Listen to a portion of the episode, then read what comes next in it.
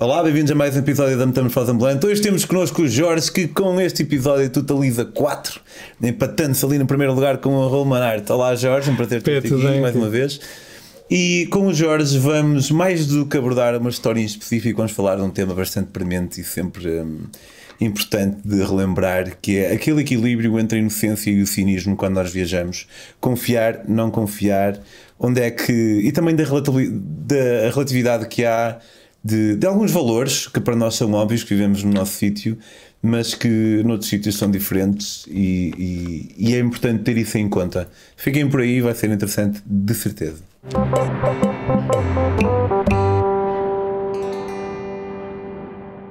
Fala-me um bocadinho do, tua, do teu contexto indiano. Já lá foste várias vezes. Eu acabei de ler há pouco tempo o, o teu.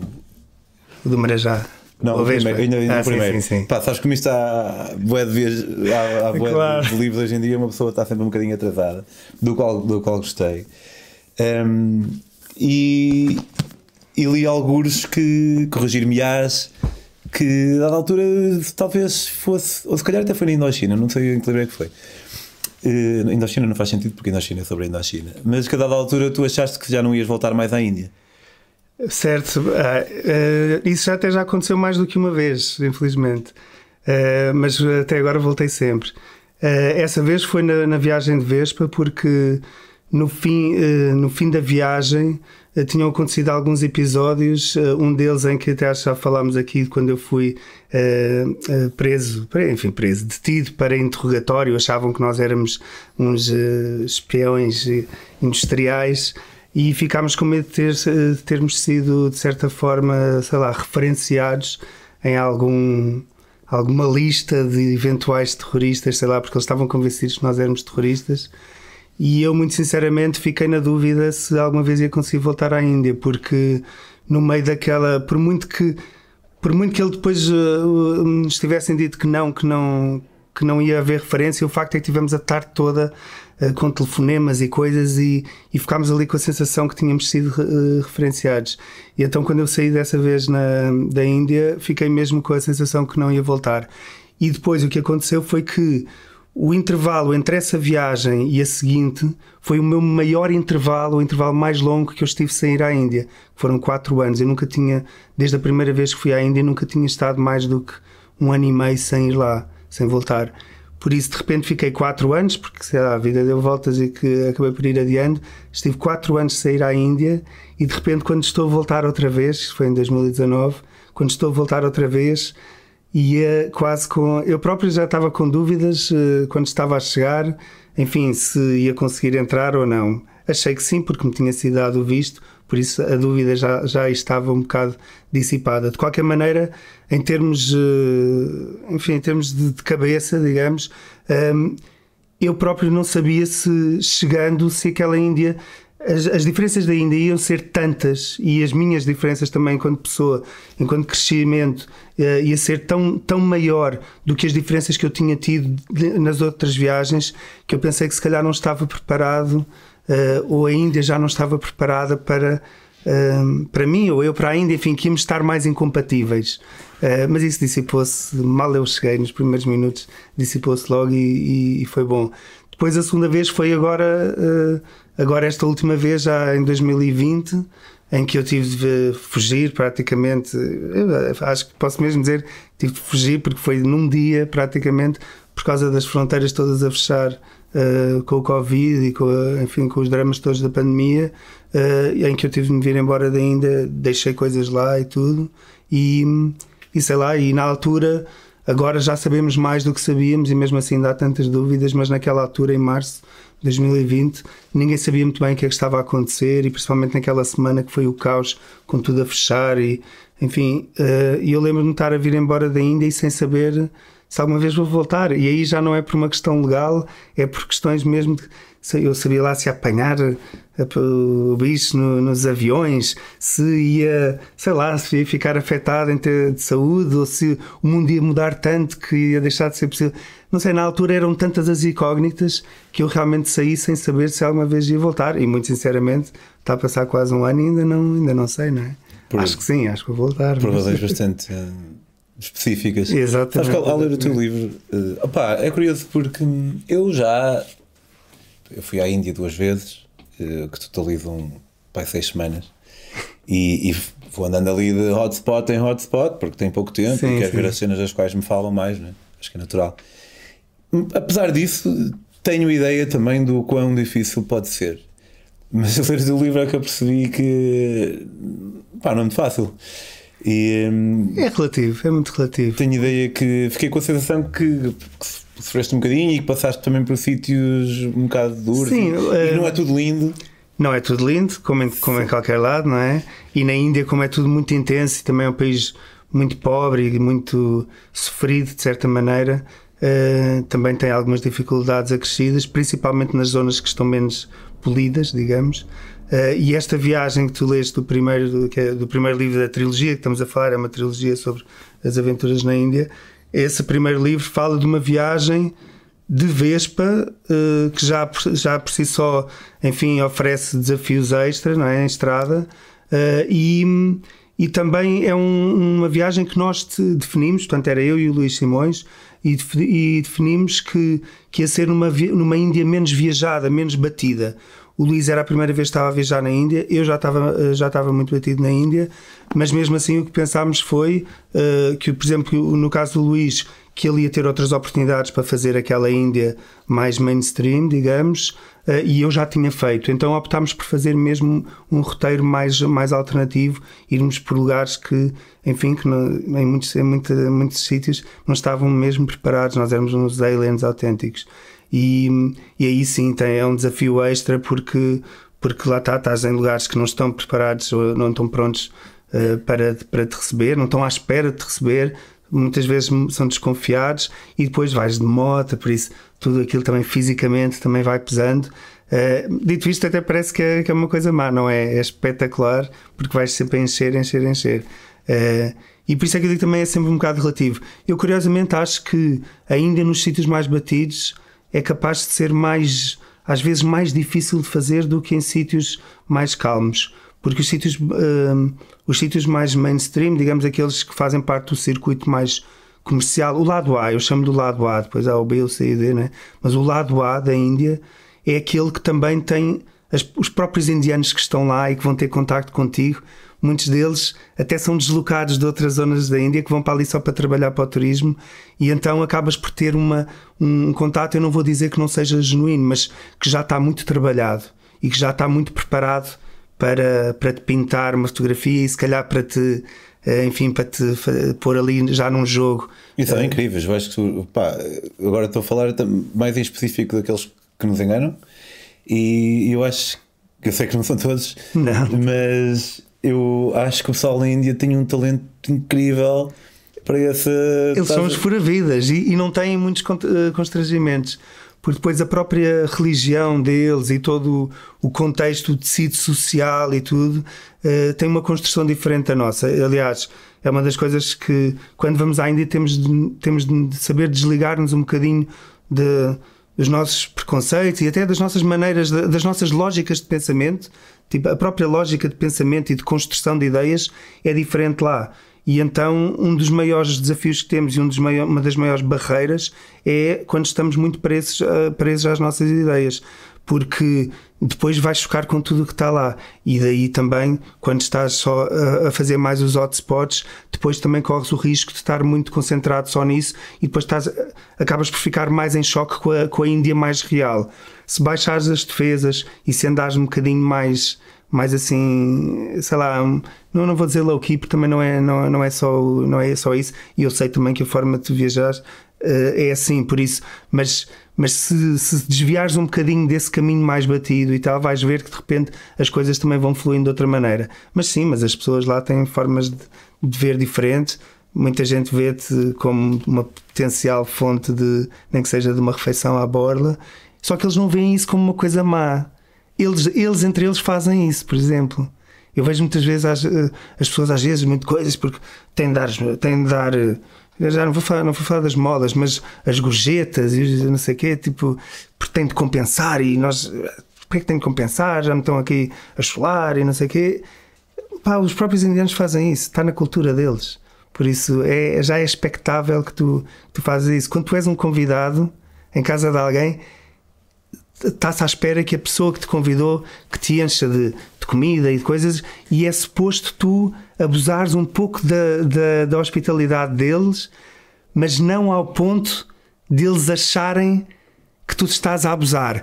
E ao mesmo tempo deles é expectável que te deem tudo, mas que haja sempre uma altura que acham que tu estás a abusar. Estás okay. a ver? Então é sempre um jogo, aquilo é uma negociação constante e é cansativo também.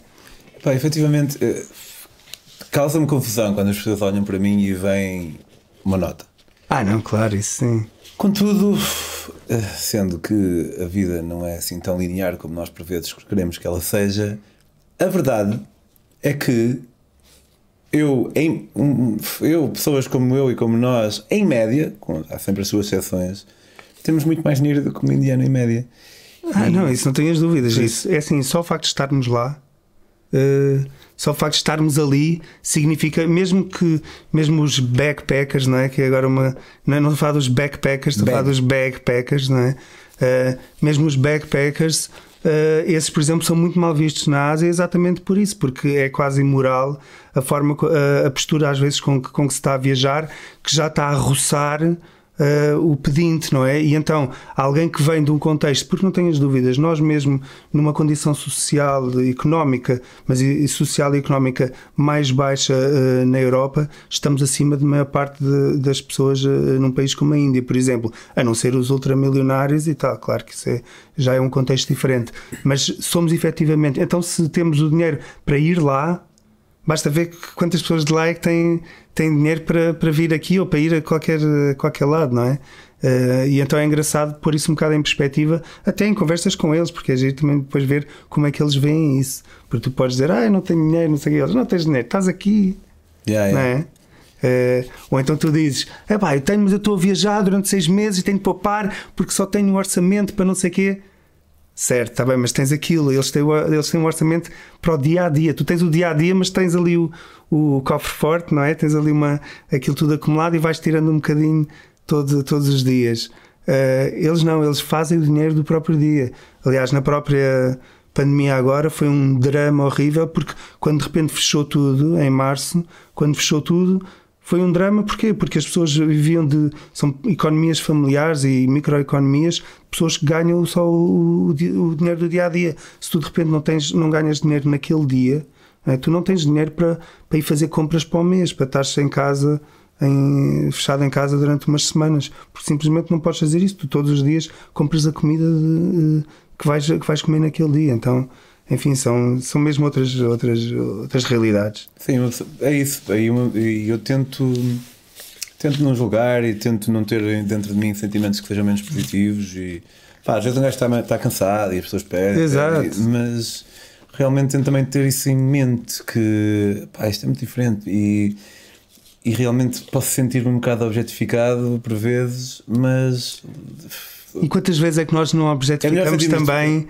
Uh, o outro lado, não é? Também vamos para lá com a ideia ou do, da espiritualidade, ou dos meninos pobrezinhos, ou de, disso ou daquilo, porque nós também, também acabamos por tornar aquilo um, um algum objeto e as fotografias, acho que no dia tinha estado a falar também acerca das fotografias, uh, tudo isso, todas essas dinâmicas que se criam são muito complexas porque cada dinâmica ali tem, tem, tem dois sentidos, mas na verdade aquilo está num contexto de muitos sentidos e, e nós estarmos a dizer que eles nos veem como alguém que é um provider, mas nós cá também estamos a ver como alguém que é um objeto fotográfico, ou o outro está-nos a ver de outra maneira, e acaba por ser muito, muito complexo, muito mais complexo que isso.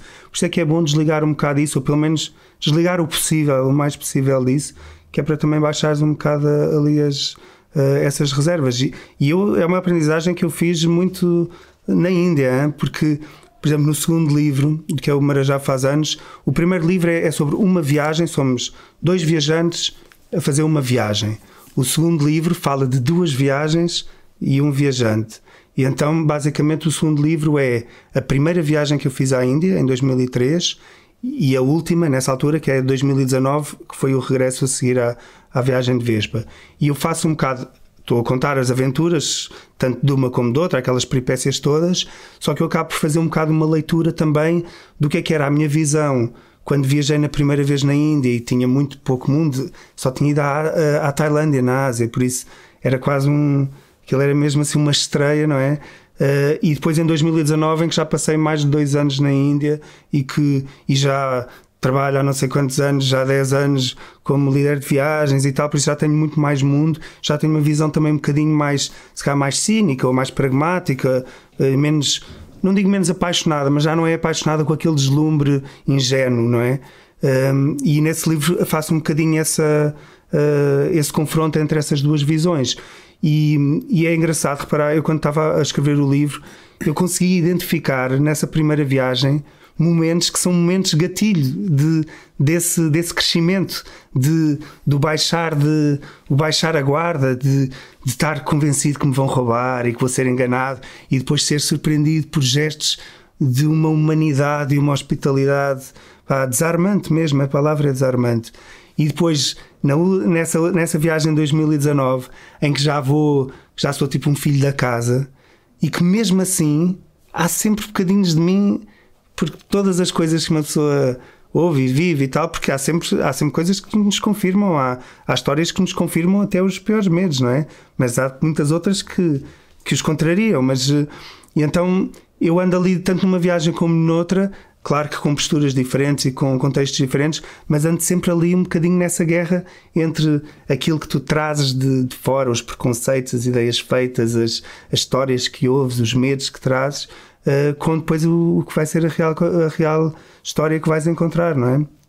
E, e há muitas histórias, lá está, no, nesse, nesse livro tem histórias na, na primeira viagem, desde uma, uma, uma, um passeio no deserto com um camelo e que eu já achava que, aquilo ia ser o, o descalabro, e depois tenho umas conversas ultra filosóficas no deserto.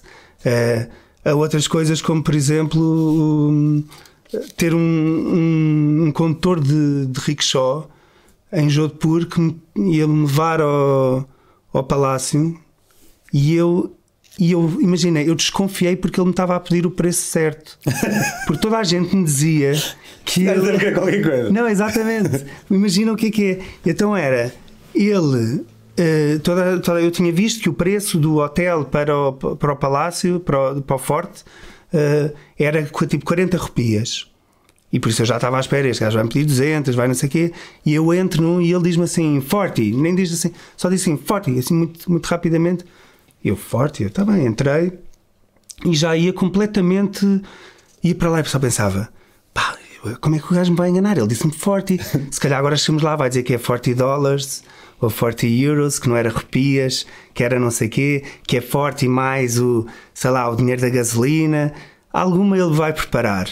E de repente chego lá e ele diz assim: Ah, eu espero aqui por ti. Eu, não, mas eu pago já. Ele, não, não, não, eu espero aqui por ti e depois, e depois uh, levo-te de volta. E comecei logo, pronto, ok, já estou mesmo a ver. Vai ser forte, vai ser forte para, para ir e depois para voltar, se calhar vamos já cobrar 200 ou 300 e depois eu não, sei, não, não vou saber dizer que não, saber no sentido em que não, já não consigo. é aquela dizer. azul. É, Jodhpur é a cidade azul. E e, eu lá, e, o gajo nunca falava. Eu, eu, tentava fazer alguma conversa que era para ver se percebia um bocado a coisa, mas ele não falava. Só dizia assim, falava assim um bocado meio fanhoso e tal, e então não falava muito.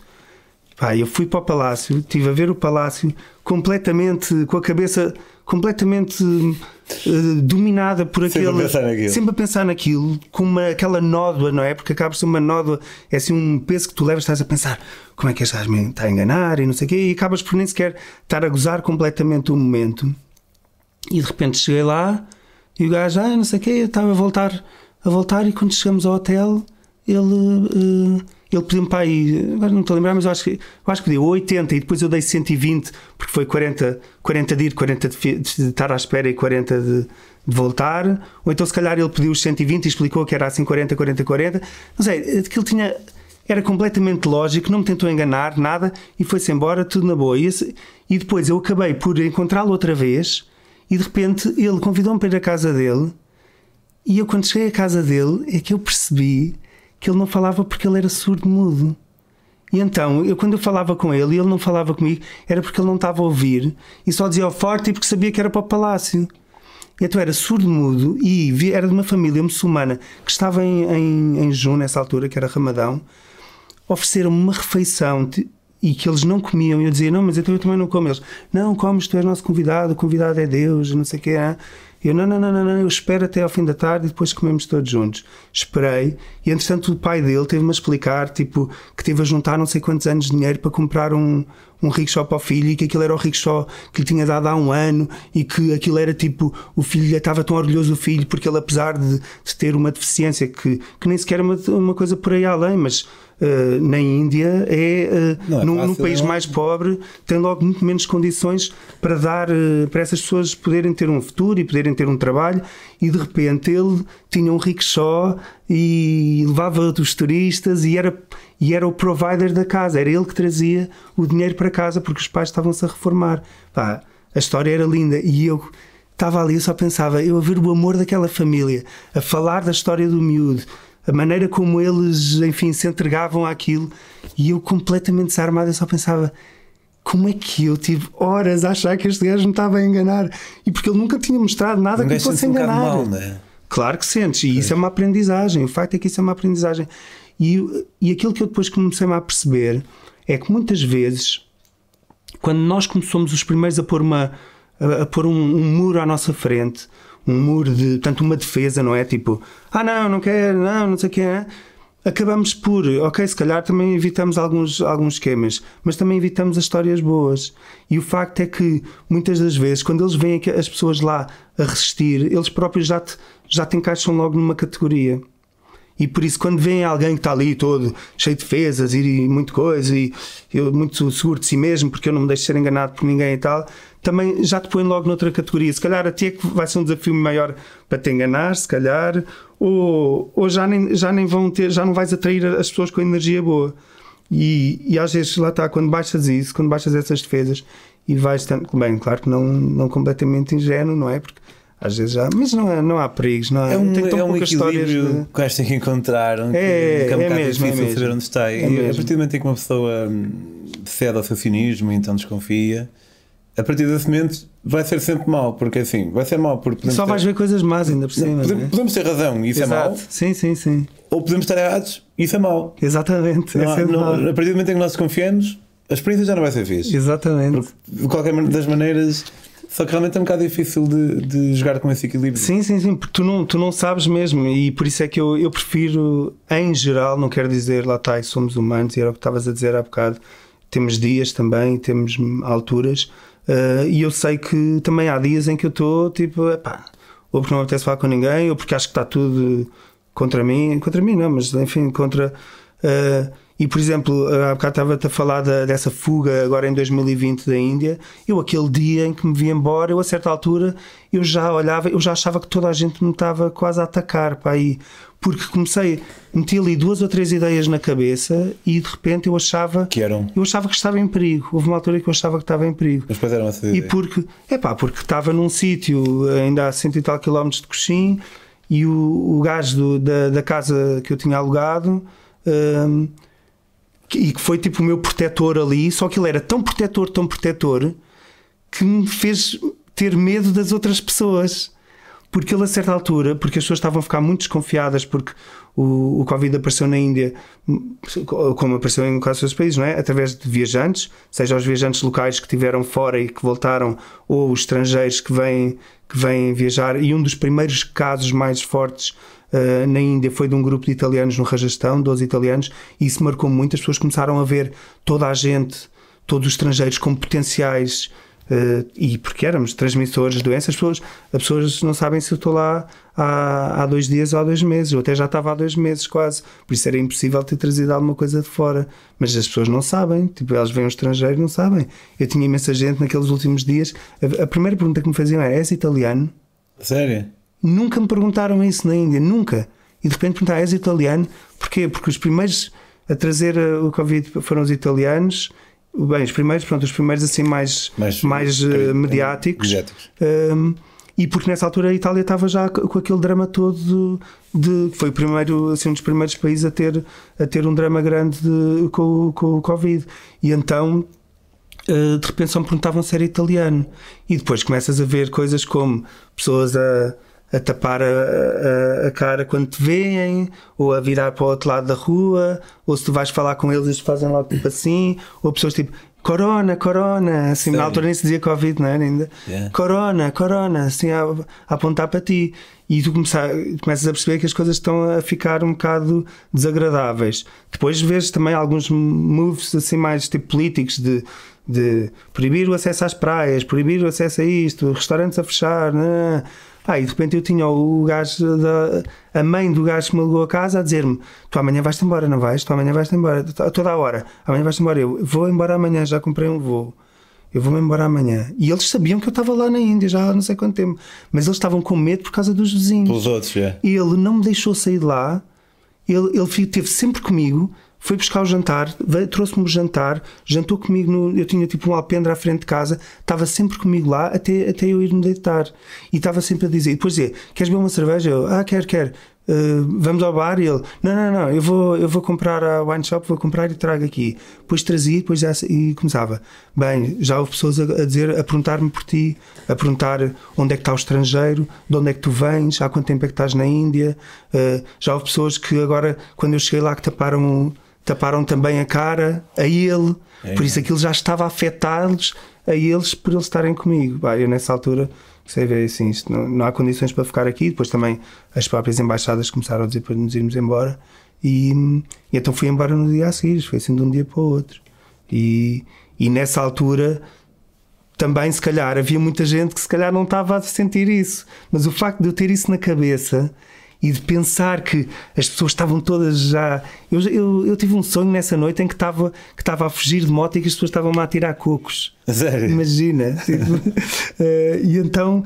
Porque já estava aquilo já estava tão na minha cabeça e, e, depois tu ficas, tu próprio acabas por ficar muito influenciado por isso e por isso lá está, agora isto com o Covid, mas com isso que estavas a dizer, os preconceitos, os, os, os, os, os estados de espírito como tu estás, seja por uma fase que estás a passar ou por um dia que acordaste com o pé do lado errado, tipo, às vezes isso pode, pode fazer a diferença entre teres uma experiência melhor, pior, mais assim, mais assado, enfim.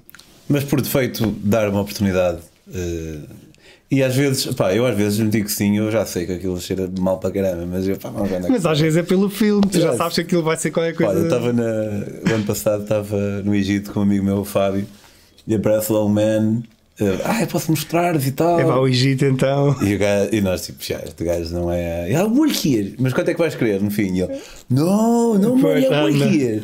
Está bem, vamos lá ver. Pá, levamos tipo umas grutas cheias de lixo. Depois o gajo olhava para, para os hieroglifos e era tipo uma cobra. Ele via que era um M.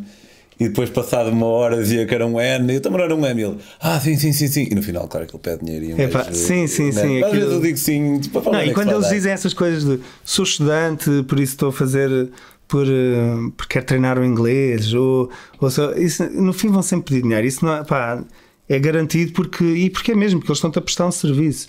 Por isso, o facto é que uma coisa é se tu conheceres alguém, tiveres um amigo, alguém que já estabeleceste uma relação, mas alguém que te aparece ali para te prestar um serviço, para te ajudar, à partida vai pedir alguma coisa. E até, vá, se tu tiveres isso na cabeça e aceitares que é assim, porque não, até podes fazer e, e nem tem de ser um, um problema, não é?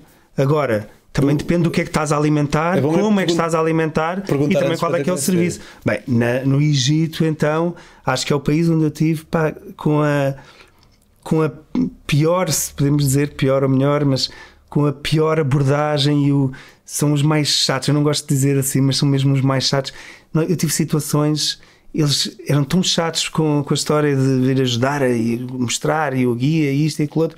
Estava com um amigo meu, houve um dia que nós decidimos: ah, hoje vamos levar um guia e levamos já logo à partida, porque pelo menos nem que seja pela paz que vamos ter o resto do passeio, porque não nos vão chatear, porque nós estávamos, estávamos sempre a chatear e nós acabávamos por passar o dia todo, ou ali as horas que passávamos naquele sítio, sempre com pessoas a chatear. E pensávamos, bem, vamos levar um, combinamos o preço. E ele dizia, não, é o que vocês quiserem. Nós, não, não, não, não.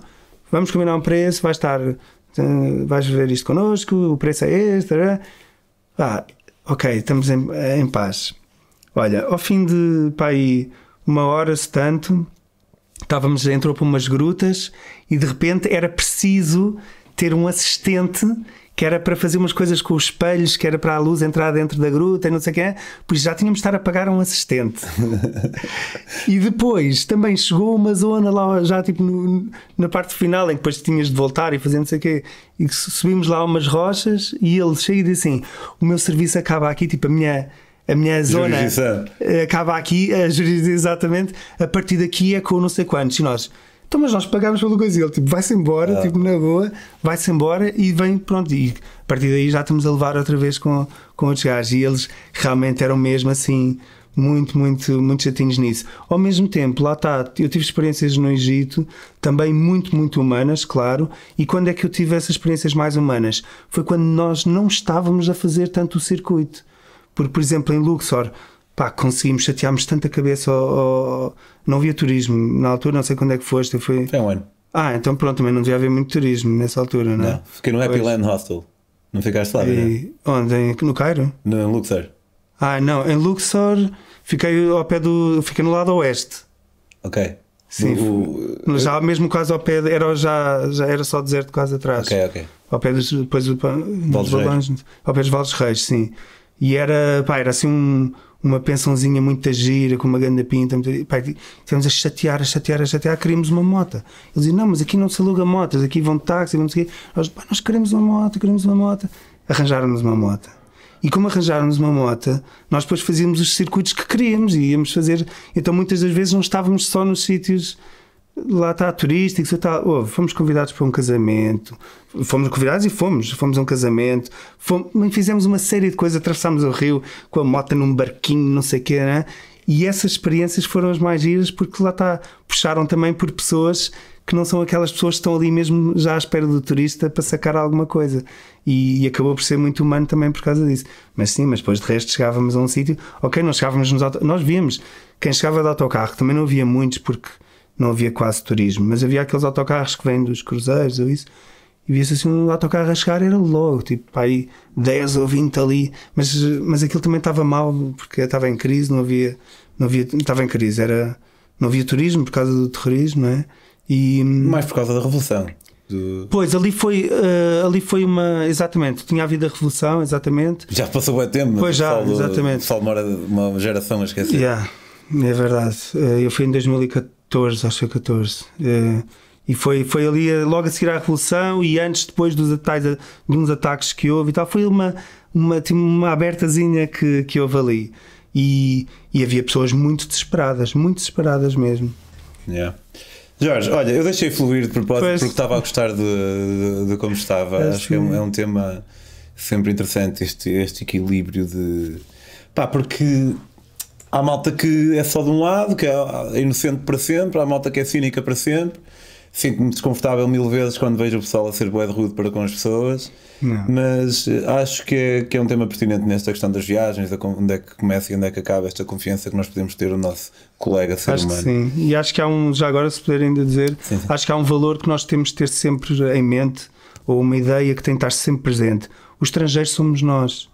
Nós quando estamos pois. a viajar não são eles que são os estrangeiros, não são eles que são, uh, enfim, o, o, diferente. Nós é que somos o diferente ali, porque eles estão no ambiente deles, eles estão no, no habitat deles, digamos. Eles, eu não gosto de dizer o eles, mas, uh, enfim, uh, os locais, aquelas pessoas estão no seu habitat. Aquilo, é, aquilo são as soluções deles do dia a dia, são.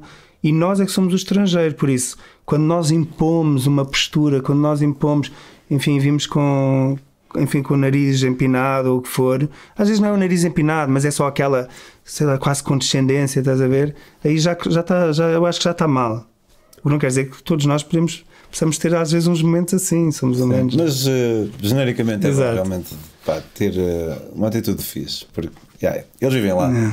todos os dias, nós estamos lá de passagem, a menos que seja gritante. Não quer dizer que também temos que aceitar tudo, não é? é claro, sim. Mas a menos que seja gritante, acho que, acho que sim merece, merece que se dê uma oportunidade. Este é o volume 1 de uma trilogia, esta é de Vespa na Índia. Uh, e este é o Marajá faz anos. O Jorge também já contou uma história deste livro na última vez que esteve na, na Metamorfose. Creio que o título era O Marajá e o, Canibal. Algo assim. Sim, porque o Jorge conheceu um canibal. E, e o terceiro livro uh, quando vocês virem isto, ou acabou de sair, ou então está para sair. De qualquer maneira, se seguirem o Jorge no Instagram em Fui Dar uma Volta, vão. Uh, e também podem comprar enviando mensagem, suponho. Sim, sim, sim. Aliás, o livro é uma é edição independente, é edição de autor, por isso está presente em meia dúzia de, de livrarias independentes também em Portugal, mas basicamente eu acho que 90% do que eu vendo é, é, é no Instagram e no Facebook. E... Muito bem. Jorge, muito obrigado mais uma vez. Não. E em casa, se gostaram e querem continuar a ver este tipo de episódios, para já subscrevam o canal, porque é só clicar num botãozinho, é fácil. E depois, se quiserem apoiar a Metamorfose, podem fazê-lo em patreon.com barra Metamorfose Ambulante. As minhas próprias aventuras podem segui-las em Pedro on the Road. Até para a semana. Obrigado, Jorge. Obrigado.